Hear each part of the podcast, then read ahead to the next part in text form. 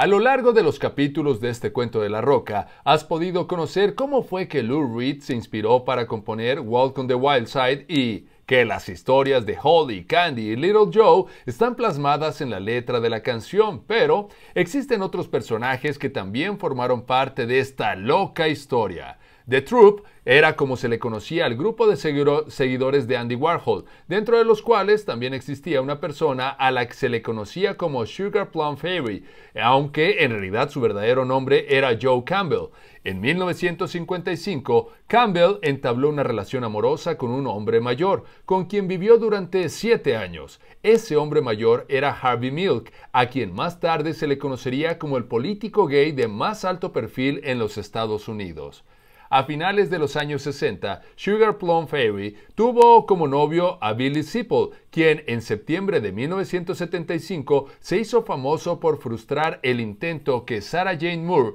hizo de dispararle al presidente de los Estados Unidos, Gerald Ford. De Joe Campbell, Lou Reed plasmó en su canción que Sugar Plum Fairy salió de las calles en búsqueda de alimento para el alma y un lugar en donde comer, ya que el joven se encontraba en situación de calle. Y, ¿te acuerdas de Jackie, el amigo travesti de Holly, Candy y Little Joe? Pues bueno, de él Reed dijo que parecía que se creía James Dean, ya que siempre andaba a toda velocidad, lo cual lo decía porque siempre estaba drogado, además de que Luke se imaginaba que algún día ese joven se estrelló por el estilo de vida que llevaba, lo cual lo hubiera evitado con un Valium. No cabe duda que la historia de la música siempre se escribe de una manera muy extraña, por lo que si quieres enterarte de todos sus detalles, te invito a que no te pierdas el día de mañana el último capítulo de este cuento de la roca.